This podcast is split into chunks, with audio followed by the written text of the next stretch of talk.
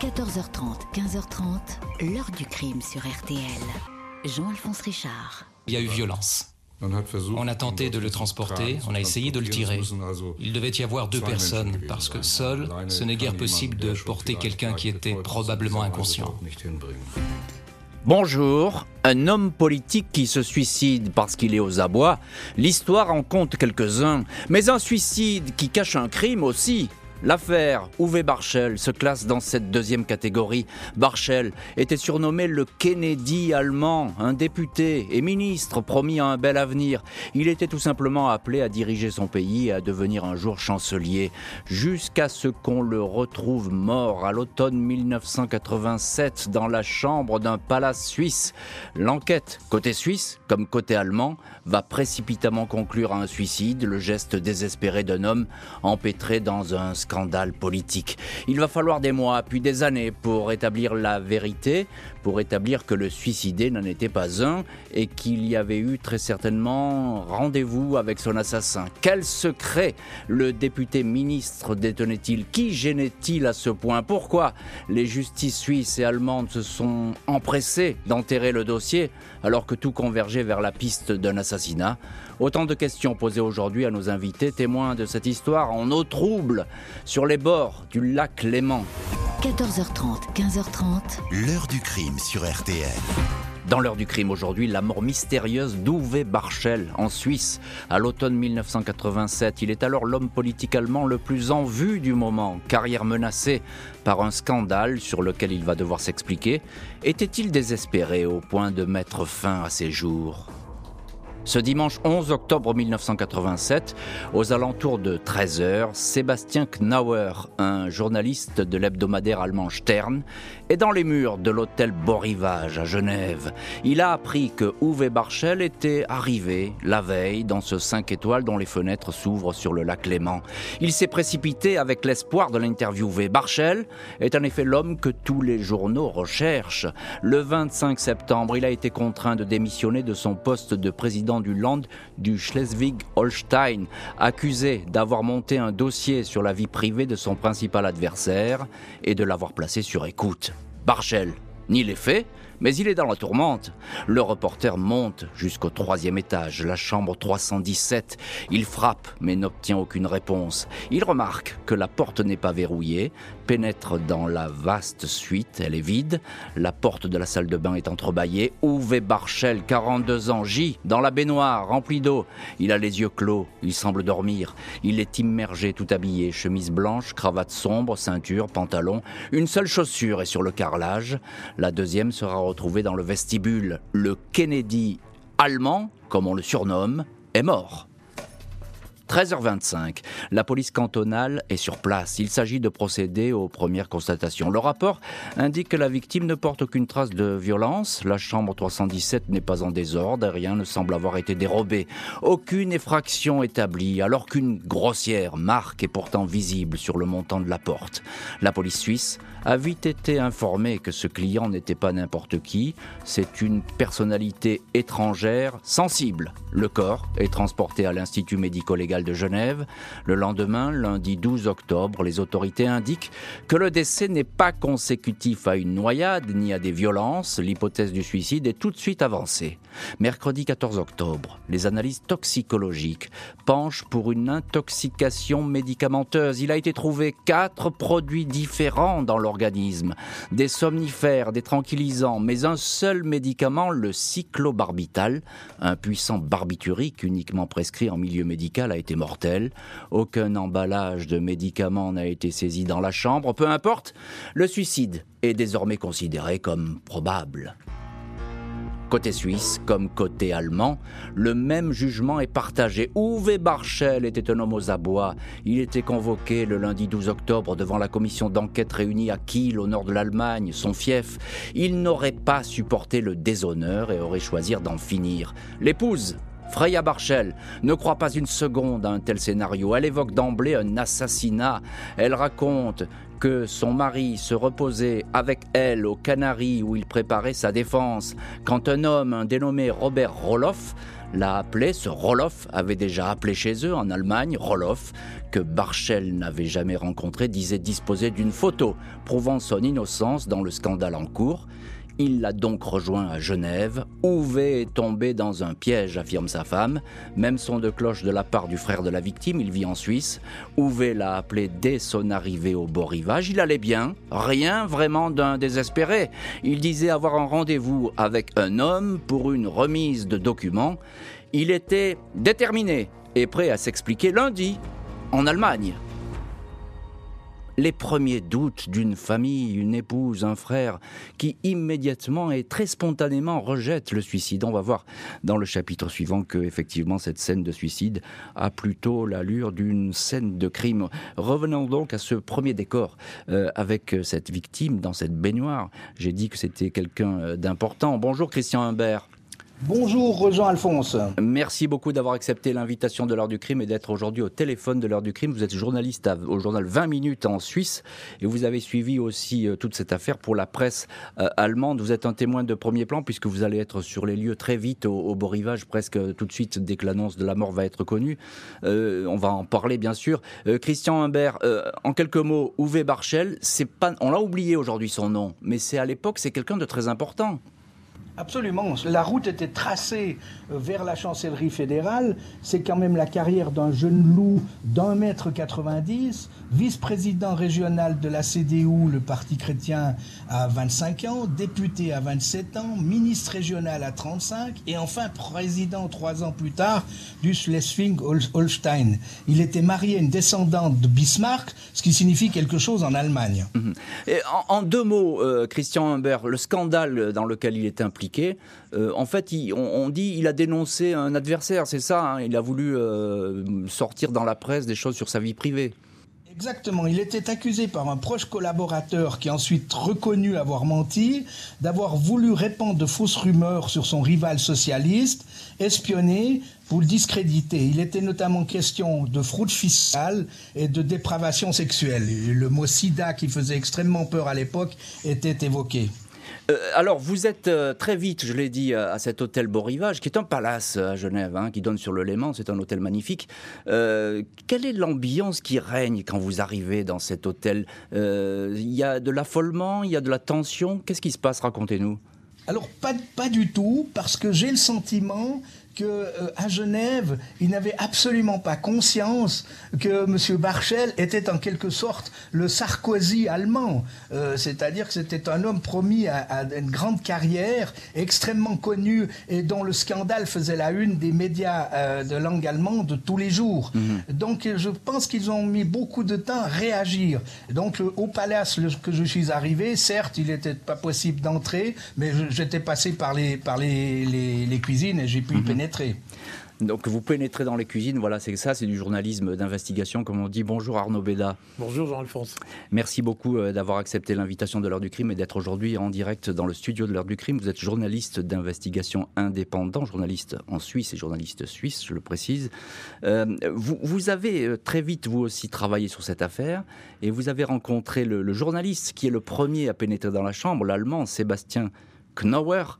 Euh, je suis un peu plus jeune que, que, Christian Hubert, donc je n'étais pas euh, sur les lieux à, l'époque, mais je m'en suis, comme l'histoire a rebondi les années suivantes. Bien sûr, elle, est très longue l'histoire. Elle est très très longue, donc évidemment j'ai rencontré Sébastien euh, Knauer au Spiegel il y a quelques années à, à Hambourg. Comment est-ce qu'il vous décrit cette chambre?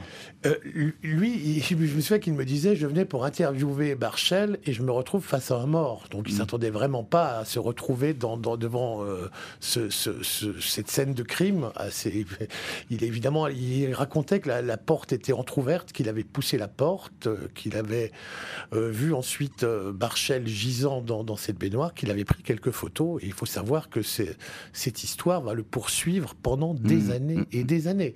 même Stern va euh, va, va, le congédier ou lui faire comprendre assez vite qu'il faut partir parce que ces photos font évidemment scandale, même si aujourd'hui ce sont des photos historiques. C'est comme le, c'est comme le film de Zapruder de, de à Dallas en 63 qui, qui filment l'assassinat de Kennedy. parce que là, les photos, elles existent, évidemment, elles sont consultables sur Internet. Euh, elles existent, et même la police suisse a, sous-exposé ces photos, ou surexposé, je crois, donc elles sont, elles sont inexploitables. âme, sensible, d'ailleurs, s'abstenir, je, déconseille pour les gens qui n'aiment pas ça d'aller voir ces photos, parce qu'effectivement, on, y voit euh, la victime, hein, il n'y a pas d'autre nom, qui est dans, la baignoire et qui semble effectivement euh, dormir. C'est une photo qui est un cliché qui est extrêmement frappant et, très prenant. encore une question, Arnaud Béda. on a le sentiment que tout de suite, là, très vite, ah bah, c'est un suicide. la porte, elle est rapidement fermée. Oui, alors très très vite, parce que comme l'a très bien dit Christian Haber, euh, on ne se rend pas compte, la police genevoise ne se rend pas compte dans les premières heures et premiers jours de l'affaire à qui ils ont à qui ils ont affaire. Donc un personnage très en vue en Allemagne. Oui, mais ça veut dire quoi? Ça veut dire qu'ils le prennent pour un client lambda et que finalement ils ne vont pas chercher plus loin. Ils vont se dire, mais oui, c'est vite fait, c'est un suicide euh, euh, et on, va classer l'affaire. Et puis c'est malheureusement un peu plus compliqué que ça. Il y a un cocktail de médicaments. Hein? Il y a un cocktail de médicaments. On va retrouver quatre sortes de médicaments. Euh, mais qui n'ont pas été pris en même temps. Il y, a plusieurs, il y a un décalage de plusieurs heures, voire plusieurs minutes entre les prises de médicaments et les trois premiers médicaments qui sont pris ne sont pas mortels. C'est le quatrième. Et les trois premiers endorment. Et, le euh, quatrième tue. Et, le quatrième tue, mais si on est endormi, on ne peut pas prendre le quatrième. Eh ben, on va y venir, parce qu'effectivement, il y a un professeur qui va, qui va être nommé. Euh, Christian Humbert, juste en deux mots, je vous repose la même question. On a le sentiment que tout le monde a envie, côté allemand comme côté suisse, que ce soit un suicide. Bah, tellement rapidement que la police criminelle de Kiel euh, euh, diffuse une information comme quoi il s'est tué par balle, ce, qui était, encore plus faux. Euh, donc vous voyez, du côté allemand comme du côté suisse, on a très très vite conclu, et peut-être beaucoup trop vite conclu, un suicide. L'épouse et le frère de la victime ne se contentent pas de la version officielle. Selon eux, le député est tombé dans un traquenard. Il fallait condamner au silence un homme qui allait peut-être faire des révélations fracassantes. La juge genevoise Claude Nicole Nardin penche pour le suicide mais se refuse à trancher de manière claire. La magistrate semble soumise à un flot d'informations contradictoires et à des expertises qui manquent de clarté. De toute évidence, l'enquête de la police cantonale a été bâclée. Les oublis et les couacs sautent aux yeux. Les exemples abondent. Un photographe de l'identification judiciaire était bien sur place, mais pourtant le dossier ne comporte aucune photo de la victime dans la baignoire ainsi que dans la chambre. Le photographe avait oublié de glisser une pellicule dans son boîtier. Les seules photos de Barchel mort sont donc celles prises à la volée par le journaliste du Stern qui a découvert le corps. Autre interrogation, les traces d'un produit retrouvé sur le tapis de bain, sur un linge jeté plus loin et sur l'une des chaussures du défunt, toutes craquelées par l'effet du mystérieux produit, aucune de ces pièces n'a été expertisée, tout comme le fond de liquide se trouvant dans une petite bouteille de whisky retrouvée dans la chambre, liquide plutôt épais pour du simple scotch.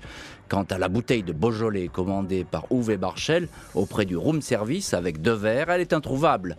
Le lit n'était pas défait, même l'heure du décès manque de précision, la température de l'eau de la baignoire, qui aurait pu aider à établir cette heure de la mort, n'a curieusement pas été mesurée. Les autorités allemandes s'en tiennent à la thèse du suicide. Elles répètent que Barchel a bel et bien utilisé des procédés déloyaux pour abattre un adversaire politique et qu'il s'est fait prendre la main dans le sac. La famille veut, elle, relancer des investigations défaillantes. Les proches saisissent ainsi le professeur zurichois Hans Brandenberger, légiste à la retraite mais qui fait toujours autorité. Le médecin toxicologue reprend toutes les données. Il établit formellement que, dans l'ordre, la victime a tout d'abord ingéré trois substances qui étaient des calmants et des somnifères.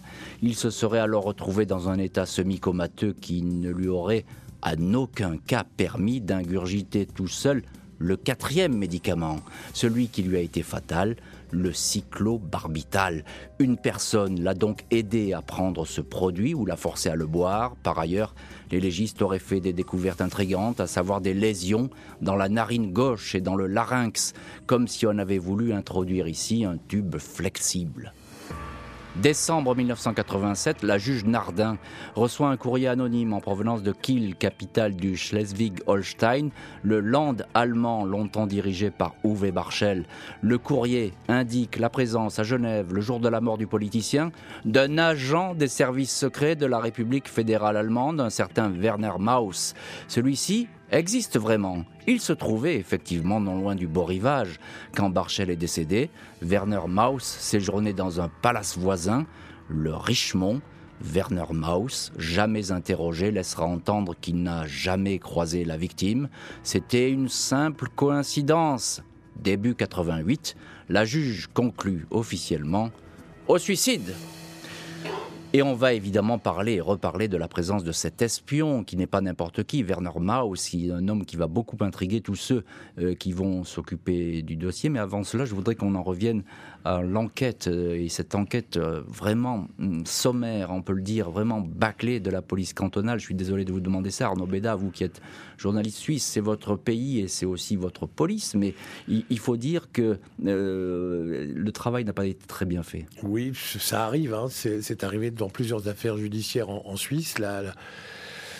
On sait que les premières minutes, les premières heures comptent dans une enquête euh, criminelle, et puis euh, la, scène du crime a été souillée. Il y a eu beaucoup, beaucoup d'agitation. On a retrouvé beaucoup d'éléments euh, qui n'ont pas été forcément exploités. On n'a pas, par exemple, pris la température de l'eau du, de, la baignoire. par mmh. exemple. Et ça, c'est élémentaire. C'est élémentaire. On peut, ça permet de savoir combien de temps remonte le, le, le, décès, le, décès mm. et, des choses comme ça. il y a plusieurs, plusieurs euh, éléments qui n'ont pas d'enquête, qui n'ont pas été accomplis. On a retrouvé notamment une bouteille de whisky dans, dans, la poubelle de, de, euh, oui, alors il, y a un fond de liquide dans cette bouteille et tout de suite, euh, enfin, je suis pas expert, mais les, spécialistes vont dire, bah, c'est curieux un peu comme substance, ça ressemble pas trop à du whisky. mais finalement, on va oublier. Exactement, on va oublier. Ce sera bien des mois plus tard ou des années plus tard qu'on va enfin analyser ce qu'il y avait au fond de cette bouteille de whisky. Oui. Mais alors, euh, question tout de même troublante, euh, pourquoi ça se passe comme ça? Euh, Est-ce que parce que là, je ne vais pas jouer la thèse du complot. Mais on peut quand même se poser des questions. apparemment, si il y a peut-être. Je vous donne le fond de ma pensée. Je pense qu'il y a un problème de compétence.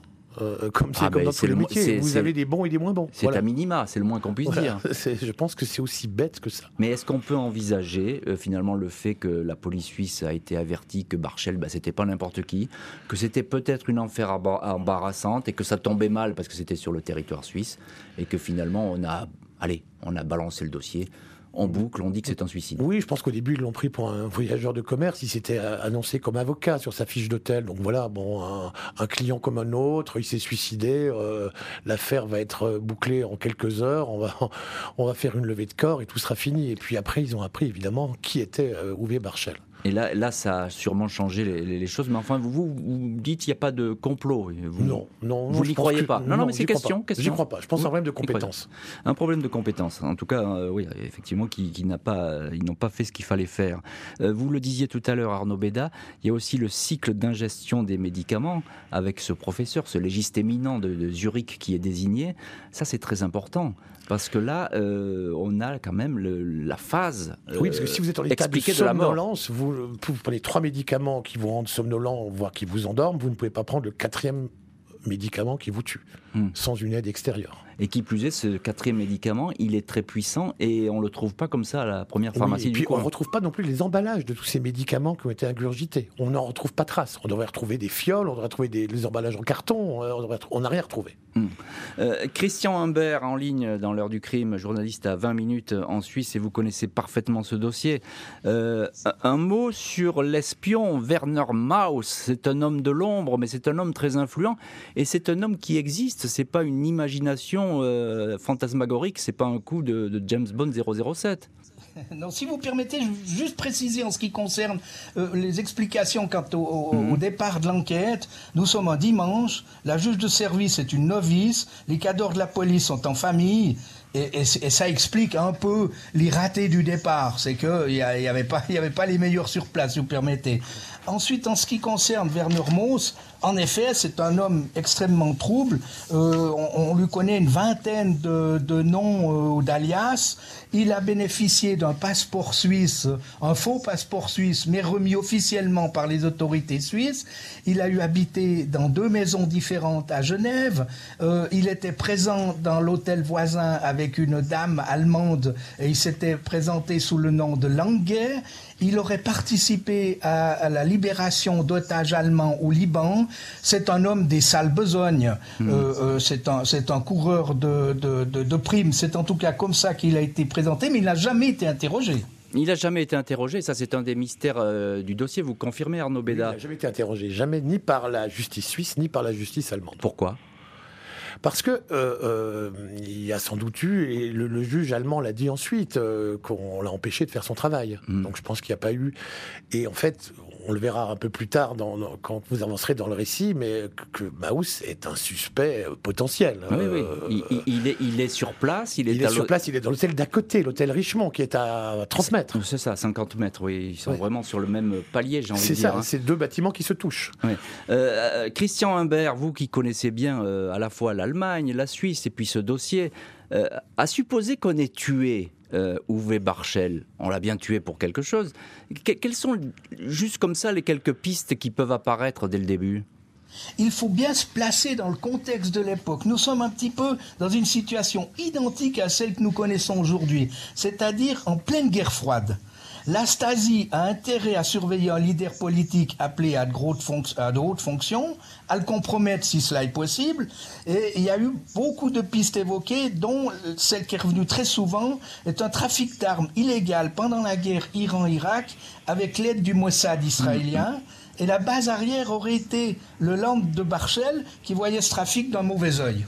Alors ça c'est intéressant parce qu'effectivement il faut remettre les choses dans leur contexte. Euh, Arnaud Beda, euh, à l'époque, euh, le mur de Berlin il est toujours là. Hein. il faut bien le préciser parce que là on est RDA, RFA. Oui, il y a deux Allemagnes. Il y a deux Allemagnes, absolument. Et, donc Barchel, lui, il connaît les gens des deux côtés. Oui, absolument. Et il voyage souvent en, RDA. Donc il a, il a, c'est un euh, c'est un grand pays qui est certes séparé par un mur, mais euh, il mm. y a quand même des liens entre, entre ces deux parties. Et apparemment, d'après ce que nous dit euh, Christian Huber, il est plutôt gênant. Enfin, c'est quelqu'un qui, qui, est appelé à des, des fonctions importantes. Comme tous les hommes politiques qui prennent de l'ampleur, qui montent très très vite, bah, évidemment, il, il, fait de l'ombre. Il fait de l'ombre, il ne se crée pas que des amis et il a beaucoup de mines sur, sur son parcours. Mm, mm. pourquoi, encore une question Arnaud Beda, pourquoi la juge referme-t-elle le dossier?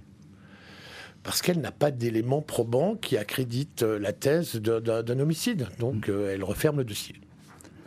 Dans ce climat trouble, la famille de la victime est plus que jamais déterminée à connaître la vérité, mais il va s'avérer que dès lors qu'on s'approche de ce dossier, on peut le payer de sa vie.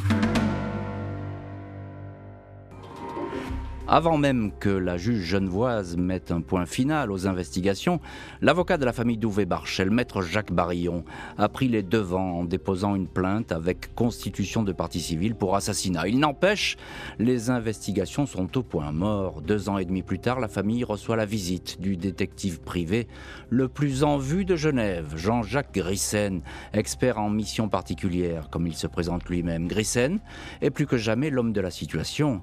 Il a ses entrées dans la police, tout comme dans les services secrets, mais surtout, il affirme connaître l'agent de renseignement Werner Maus, l'espion allemand qui était en Suisse le jour du décès. Il raconte que ce dernier lui avait demandé de placer des micros dans la chambre 317, la chambre louée par Uwe Barschel, opération avortée à la suite d'un désaccord. Grissen ajoute que Maus était bien sur place au beau rivage le jour du décès il se propose donc de reprendre l'enquête à un ami journaliste de la Tribune de Genève. Il dira avoir découvert un univers très dangereux et avoir peur. 9 novembre 1992, Jean-Jacques Grissen est à Zurich. Il a fait savoir qu'il avait un rendez-vous avec un agent des services allemands et un autre du Mossad israélien. La mort de Barchel serait liée à des déclarations qu'il voulait faire sur des trafics d'armes dans le nord de l'Allemagne, juste avant la chute du mur. Le détective Grissen ne se rendra jamais à ce rendez-vous. Il meurt quelques heures auparavant dans un salon de massage. Son corps est retrouvé par une prostituée, officiellement une crise cardiaque, mort suspecte, mais mort sans suite. Et voilà un mystère qui s'ajoute au mystère avec la mort de ce détective privé. On se demande bien ce qu'il allait faire dans ce salon de massage, mais on nous dit que c'était quelqu'un de très prudent et que jamais il ne se serait aventuré dans, un tel endroit avant même un rendez-vous de cette importance. Euh, Christian Humbert, journaliste à 20 minutes en Suisse, Jean-Jacques Grissen, il, avait découvert une piste, il avait vraiment découvert quelque chose? Alors, il n'y a que lui qui le dit. C'est ça le problème. Euh, avec sa mort, on, voilà, on n'en saurait pas plus. Il n'y a jamais eu de document euh, qui démontre qu'il ait euh, trouvé quelque chose d'intéressant. Il n'y a que lui qui le dit. Et je me méfie toujours parce que des, déclarations de privés qui ont aussi intérêt à évoquer des pistes quand ils transmettent la facture aux clients qui les payent. Hmm.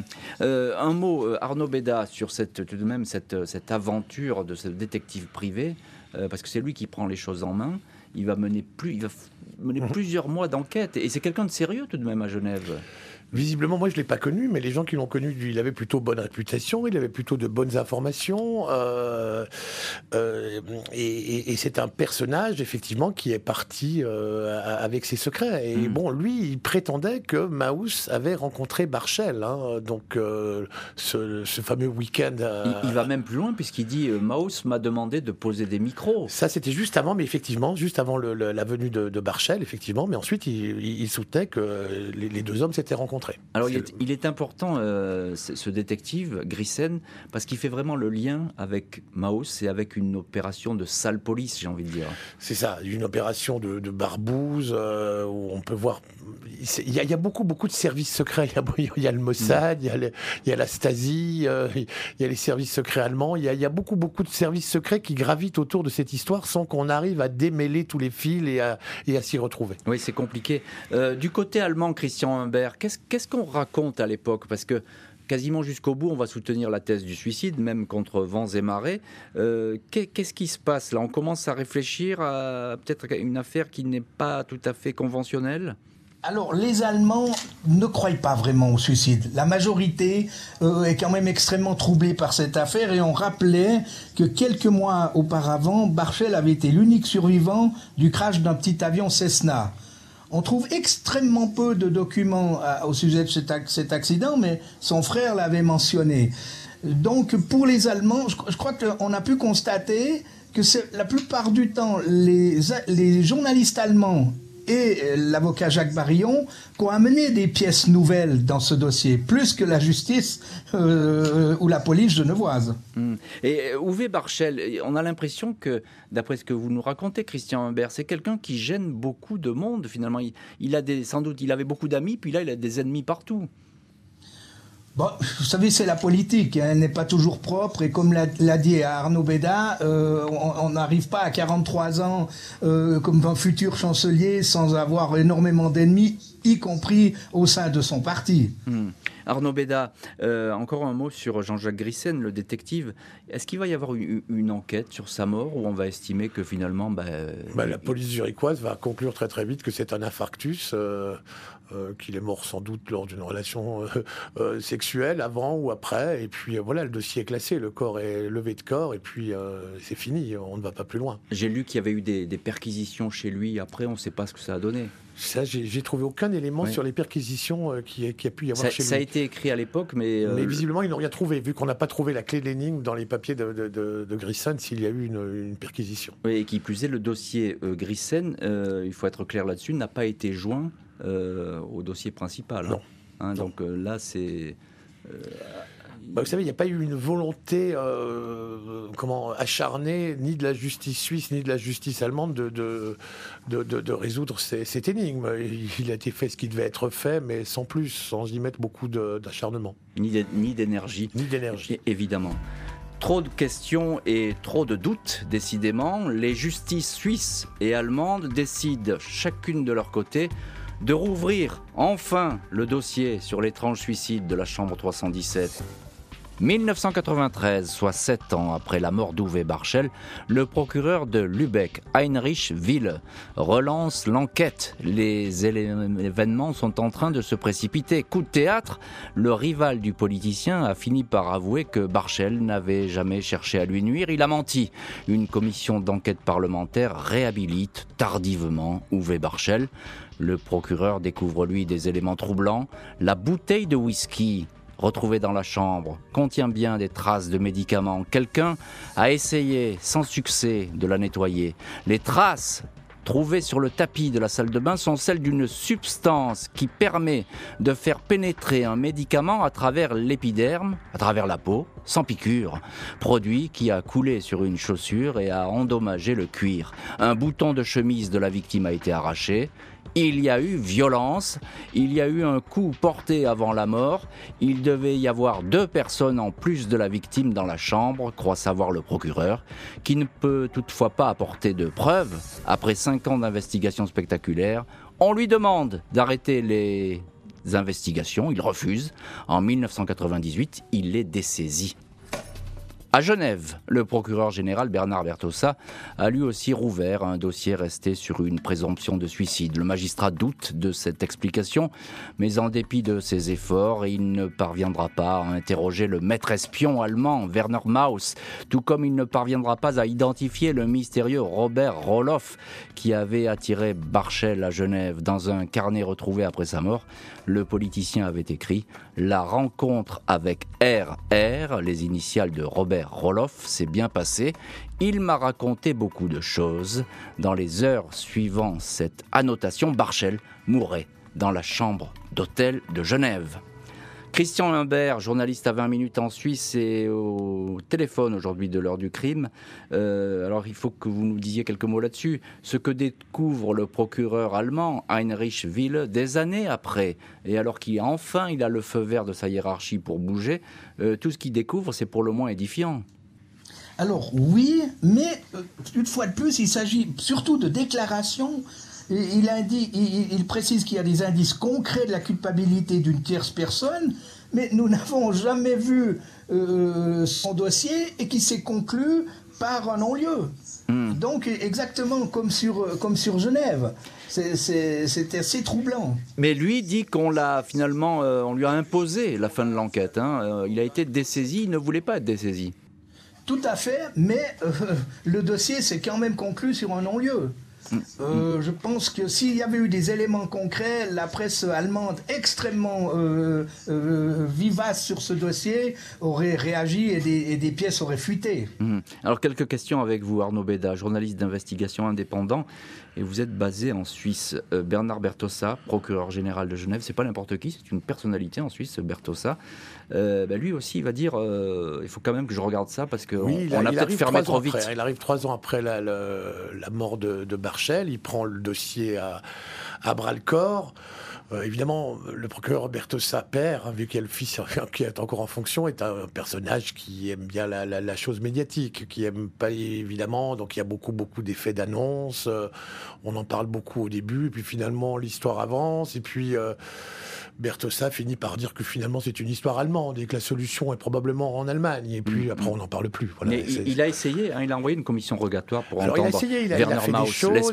Oui, il a, oui, il a rencontré aussi euh, Ville, Heinrich Ville. Il a, il a, il a, fait des choses. Mais enfin après il a, fini par dire bon c'est peut-être un suicide quand même. Il l'a dit dans une dans une émission de télévision euh, sur la RTS. Euh, et puis on a l'impression qu'il s'est débarrassé assez vite de, de la patate bah, chaude. on a vraiment l'impression à vous entendre Christian Humbert et vous Arnaud Béda que effectivement on tourne en rond et que finalement euh, chacun euh, se dit bah après tout euh, tout le monde est content d'apparaître un peu dans les médias de de, de, faire un peu de buzz et puis après tout, tout part un peu mais sur le fond il y a rien qui bouge. Voilà sur le hein fond il y a rien qui bouge.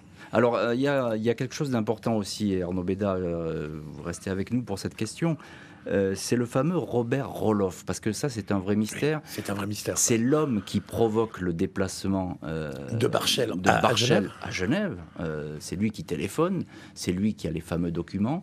Et d'ailleurs, je, l'ai écrit dans, ce récit. Barchel, il dit qu'il a rencontré, il a noté. on a trouvé un petit carnet dans la chambre. Oui, il y a quelques lignes manuscrites de Uwe Barchel qui en attestent, qui a bien eu cette rencontre. Mais on ne sait même pas si ce personnage a existé. Ou est-ce que ce personnage est Maus?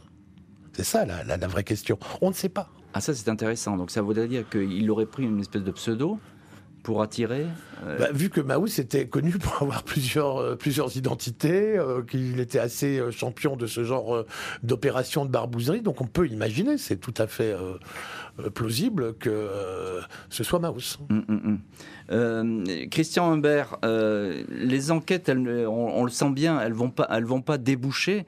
Euh, pourquoi le, maître espion Werner Maus n'a jamais été entendu? Je vous repose la question à vous, parce qu'il est en Allemagne, il a pignon sur rue, cet homme. Il est protégé. Mais je vais, je vais revenir brièvement sur Roloff, mmh. parce que Roloff, c'est un faux nom, c'est un fantôme.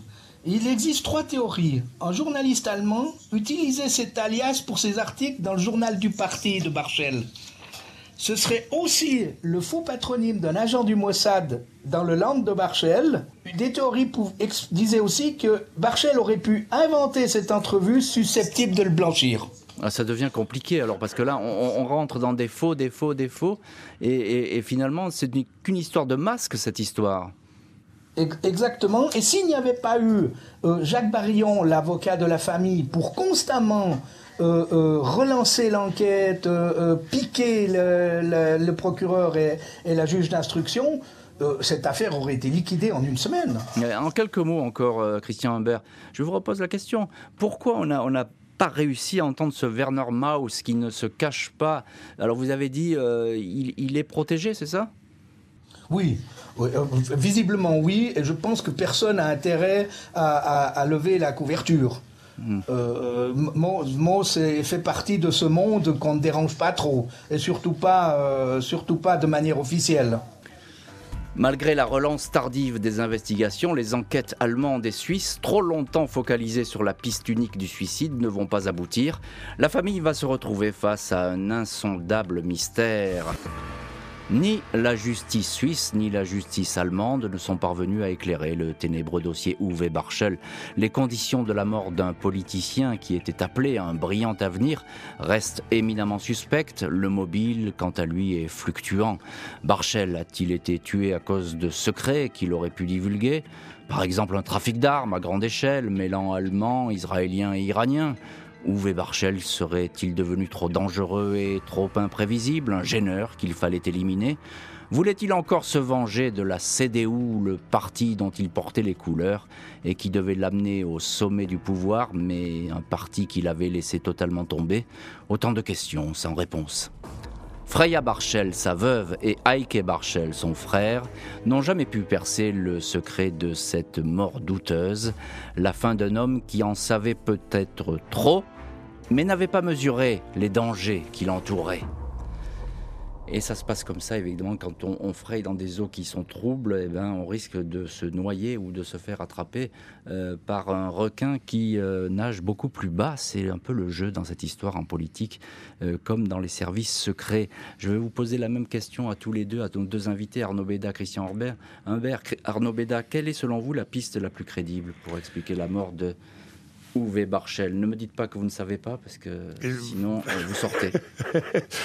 Il y a trois pistes en fait, et celle qui me paraît le plus crédible, mais c'est vraiment un sentiment personnel, donc c'est celle du trafic d'armes qui me semble, qui me semble effectivement la, plus étayée et la plus troublante. C'est-à-dire pour, pour expliquer en deux mots, euh, il aurait découvert un, trafic, un trafic d'armes qui passait d'Israël à l'Iran et dont le, comment le, le, jeu, enfin les contrats transitaient par, euh, par, par l'Allemagne, par l'Allemagne de l'Est notamment. Mm, mm. Donc c'est une c'est plausible, c'est très là, plausible. On, là, on est vraiment dans des eaux très sombres, euh, avec des personnages peu recommandables, parce que dès que les questions d'armes apparaissent... Hein, et puis on sait que Barchel, peu avant sa mort, a dit euh, On veut me faire tomber, mais si je tombe, je tomberai pas tout seul, je connais des il secrets. Dit ça, il, le dit, il le dit avant sa mort, il le dit à sa femme notamment. Donc euh, il y a une espèce de, protection pour lui, il, oui, croit, il croit se protéger. y a cette campagne de diffamation qui est, en, qui est menée contre lui, dont on sait qu'elle a été fausse finalement, au final. mais, il n'a rien fait. Mais quand, quand, au plus fort de la crise, il se dit bah, Je vais me battre, et puis si je dois tomber, ben, je tomberai pas tout seul parce que je connais des secrets. Il croit se protéger, mais en fait, euh, bah, peut-être qu'il signe son arrêt de mort. Exactement, il devient peut-être vulnérable en essayant de, comme ça, de, brandir euh, l'étendard de la défense. Il s'est retrouvé euh, sans armure, j'ai envie de dire, hein, et il a été touché, exposé, touché par ses, par ses ennemis. Christian Humbert, c'est exactement la même question que je vous pose. selon vous, quel est votre sentiment, vous, journaliste? Vous avez beaucoup travaillé sur cette affaire. La piste la plus crédible dans ce dossier Uwe Barchel? Je partage l'opinion de mon confrère et j'ajouterai que s'il s'agit d'un meurtre d'État, nous n'en saurons jamais rien. Euh, et, et la seule chose que l'on sait, c'est qu'il est né en 1940 à Essen. C'est à peu près tout ce que l'on sait sur lui. Oui, donc ça fait, ça fait extrêmement court. Alors, il y a une question aussi qui, qui, me trotte dans la tête parce que le procureur allemand a essayé, je crois, d'avoir ces dossiers. Ça a l'air très compliqué, c'est les dossiers de la Stasi. Parce que là, il se trouve plein de choses. La Stasi, je le rappelle, hein, ce sont les, services de renseignement est-allemands avant que le mur euh, tombe. Ils avaient, c'était l'oreille vraiment de, de, l'État est-allemand.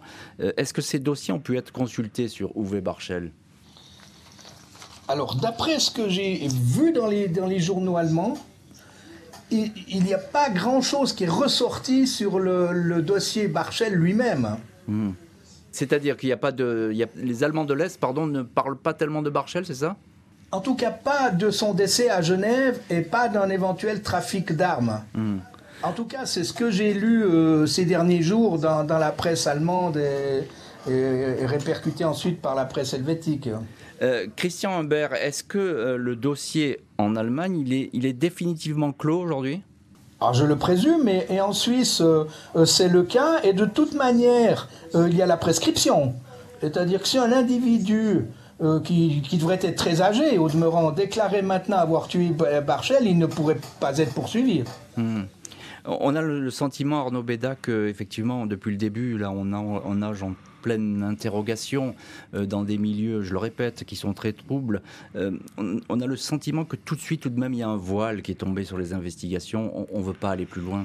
Vous avez bien dit au début de, cette émission qu'on parlait du Kennedy allemand et on est un peu dans une histoire, euh, dans une affaire Kennedy euh, euh helvético-allemande où la raison d'État l'emporte complètement sur, sur le droit. Mmh. Et on ne saura peut-être jamais la, vérité exactement ce qui s'est passé ce jour-là à l'hôtel Beau Rivage à, Genève. Il y, a, il y, a, un vrai mystère qui va sans doute encore perdurer pendant, pendant plusieurs années. Oui, puisque le, frère de, de la victime il vit, lui, en Suisse. Oui, il, continue, battu sans relâche. Il, continue à se battre. Il continue à se battre. Malheureusement, tout est prescrit. Hein. Donc, euh, effectivement, c'est même si un élément nouveau permettait de réouvrir l'enquête, je crois que c'est plus possible techniquement, sous, sous, sous réserve. Mais, mais, même, même prescrit, il faut dire que si la vérité éclatait, c'est une vérité qui vaut de l'or, vu, vu l'état de cette affaire. Voilà, mais je pense qu'on va peut-être assister dans, les années à venir à d'autres révélations, à d'autres documents. Vous savez, les documents de la Stasi, en fait, le, procureur Ville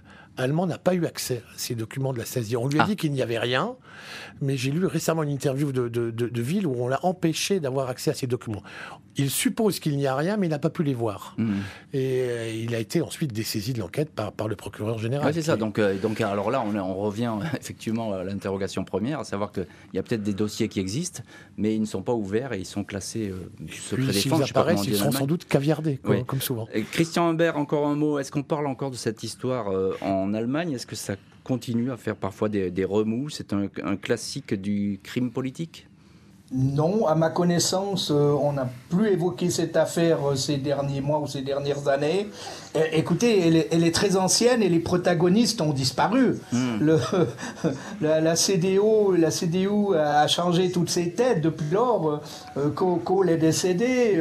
vous voyez, donc hmm. c'est pas c'est pas une affaire. Ce, Watergate du Nord, comme il l'avait appelé, n'est pas une affaire qui, qui excite encore nos confrères allemands affaire qui torture de toute façon la famille encore. Hein. c'est vraiment ce qui reste de, cette étrange affaire. Merci beaucoup Christian Humbert, Arnaud Beda d'avoir été les invités de l'heure du crime. Merci à l'équipe de l'émission, Justine Vignot, Marie Bossard à la préparation, Boris Pirédu à la réalisation. L'heure du crime, présenté par Jean-Alphonse Richard sur RTL.